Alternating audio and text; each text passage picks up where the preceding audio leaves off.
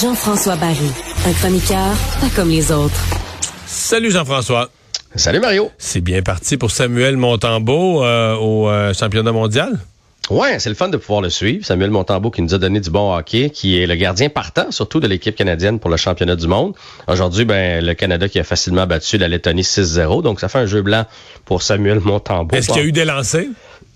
Excuse-moi. En même temps, c'est ça, je me disais 15 lancés dans, dans la partie. Là. Fait que c'est sûr que ça n'a pas été son blanchissage le plus difficile. Ça y fait quand même une bonne moyenne au bâton. Fait qu'on va suivre Montembeau parce que pour le reste, ce championnat-là, je me suis toujours demandé à quoi il sert les meilleurs sont encore dans la Ligue nationale en série. Fait que c'est, c'est les gars éliminés, des futurs prospects. Puis, mais tant mieux. On va suivre Samuel Montembeau. Mais t'as-tu vu, De Gazette, non, mais de, Gazette euh, racontait une histoire sur la préparation de Montembeau, qui s'est préparé au centre d'entraînement avec Paul Byron qui faisait des lancers, puis Carey Price qui le conseillait. Ah oui, j'ai pas vu ça. de Gazette raconte une, une histoire comme ça aujourd'hui, là. Qui, parce qu'il a pas joué, lui, il a pas joué au hockey là, depuis quoi, le 10 avril, le 11 avril, je sais pas quoi. Ah ouais, ça, ça fait ça fait un gros mois. Fait sûrement que c'est préparé. Puis je veux dire, pour lui, c'est important. Puis Samuel Montembeau veut s'établir dans la Ligue nationale de hockey, veut s'établir en termes de crédibilité. Fait que pour lui, c'est un gros tournoi. Mais je veux dire, pour l'amateur, il y a quelque chose de les meilleurs ah, sont là, mais pas tout. Je te comprends très bien. On se demande, non, c'est sûr qu'on se demande à quoi ça sert. Mais est-ce que le Canada est bien placé pour gagner? Canada est toujours bien placé. Les États-Unis sont bons aussi. La Finlande et la Suède. comme, comme toujours, c'est les mêmes, euh, pas mal les mêmes prospects à chaque année. Mais Sean Farrell aussi du côté américain. Lane Hudson, s'il y en a qui veulent le suivre, c'est euh, les suivre. En fait, c'est deux espoirs du Canadien, comme, euh, comme vous le savez. Fait que les autres sont du côté des États-Unis.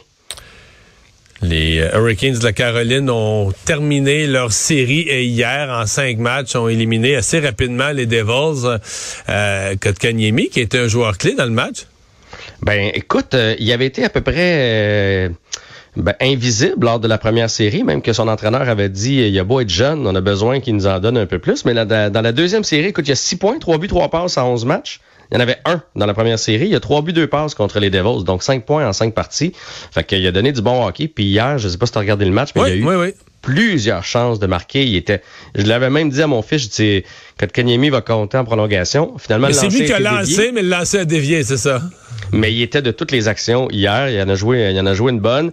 Les Hurricanes qui font bien, malgré plusieurs blessés, là, ils ont quand même trois joueurs dans leur top 6 euh, mais, je me posais la question hier parce que là, on commence à penser aux Hurricanes comme un candidat pour la Coupe Stanley, mais ils sont déjà dans le carré d'as des quatre premiers. Mais est-ce que ces joueurs-là reviennent? Est-ce que est-ce qu'ils sont des joueurs finis euh, pour euh, toutes les séries, peu importe les circonstances, ou est-ce que c'est des joueurs qui ont une date de retour, donc qui pourraient revenir pour les, les matchs importants? Pacioretty et Sechnikov, c'est fini pour l'année. Les autres sont, opérés. Il n'y a aucune chance qu'ils reviennent même en finale. Taravainen a recommencé à patiner, donc lui pourrait être de retour pour la prochaine ronde. OK. Donc c'est le seul qu'on pourrait espérer euh, du côté des, des, Hurricanes revoir. Euh, bon, euh, les Stars hier, la série était 2 à 2. C'était comme un match clé, le cinquième. Et les Stars qui sont sortis forts dès le début. Ouais, ouais, puis ils sont bons, les Stars. Ils sont bien bâtis, ils sont bons à l'attaque, ils sont bons à la défense, ils ont un bon gardien de but. Pour moi, c'est l'équipe la plus la plus complète, surtout qu'ils n'ont pas de blessés comparativement aux Hurricanes de la Caroline. Euh, Robert Inns est en feu. Ottinger, le jeune gardien, on le connaît pas beaucoup, mais il est vraiment très bon. Fait que les autres, à mon avis, s'en vont en finale de la Coupe Stanley. Puis ça, pourrait être contre les Hurricanes de la Caroline. Bref, ils ont pris les devants 3 à 2. Le prochain match va être du côté de Seattle. Moi, parce qu'hier, euh, j'ai pas regardé celui-là, il finissait trop tard, mais euh, à la fin de la première période, je pense que c'était... Euh, tu sais, des fois, c'est la qualité des lancers ou la qualité des gardiens de but ou un mélange des deux, mais je pense que c'était comme les lancers 15 à 5 pour le Kraken. Mais c'était 2 à 0. C'était 2 à 0 pour les Stars. les 15 lancés du Kraken avaient été arrêtés. Puis de l'autre côté, c'était 2 en 5. À quelque peu de choses près, ça ressemblait à ça. Euh, mais bon, euh, c'est sûr que tu peux pas dire que Grobber a été vraiment Gruber a été faible de l'autre côté, c'est des super lancers. C'était des bons lancers.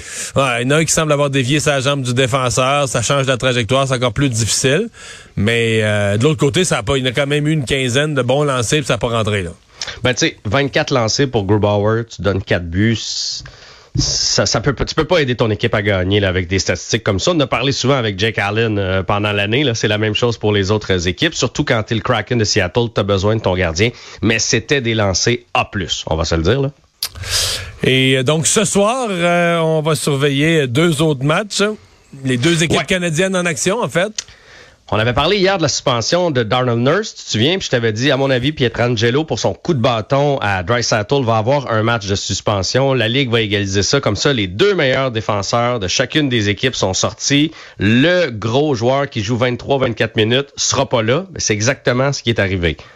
Donc, ce soir, ça va changer le portrait. Là. Quand un gars qui passe la moitié, presque la moitié de la partie euh, sur la patinoire et pas là. Lequel des deux a un meilleur plan B en défensive, Vegas ou Edmonton? À mon avis, c'est Vegas. Edmonton, ça a toujours été euh, un peu leur faiblesse. Là, ils sont allés chercher du renfort, mais tu perds quand, tu sais, leur cinquième, sixième défenseur est moins bon que de l'autre côté. Là. Ça, c'est sûr et certain. Je veux dire, Brett Kulak joue là-bas, là. on s'en souviendra, là, puis il joue à son tour régulier. Fait que là, tu montes tout le monde une chaise. Euh, je pense que du côté de Vegas, ils sont un peu mieux nantis pour euh, répondre à cette situation-là. En même temps, quand t'as McDavid et Dreisaitl, on sait jamais ce qui peut arriver. Fait que c'est la série à suivre, mais quand même, on va regarder un œil, parce que c'est la plus excitante, à mon avis, là, c'est pour les couches tard. Mais on va regarder quand même les Leafs contre les Panthers. Est-ce que les Leafs vont pouvoir éviter euh, l'élimination une deuxième fois? Je pense que les Panthers vont sortir fort, sans le stress d'être à la maison. Là, j'ai bien l'impression qu'on on va finir le travail ce soir du côté de Toronto. On va suivre ça, merci. Bonne fin de Salut Mario.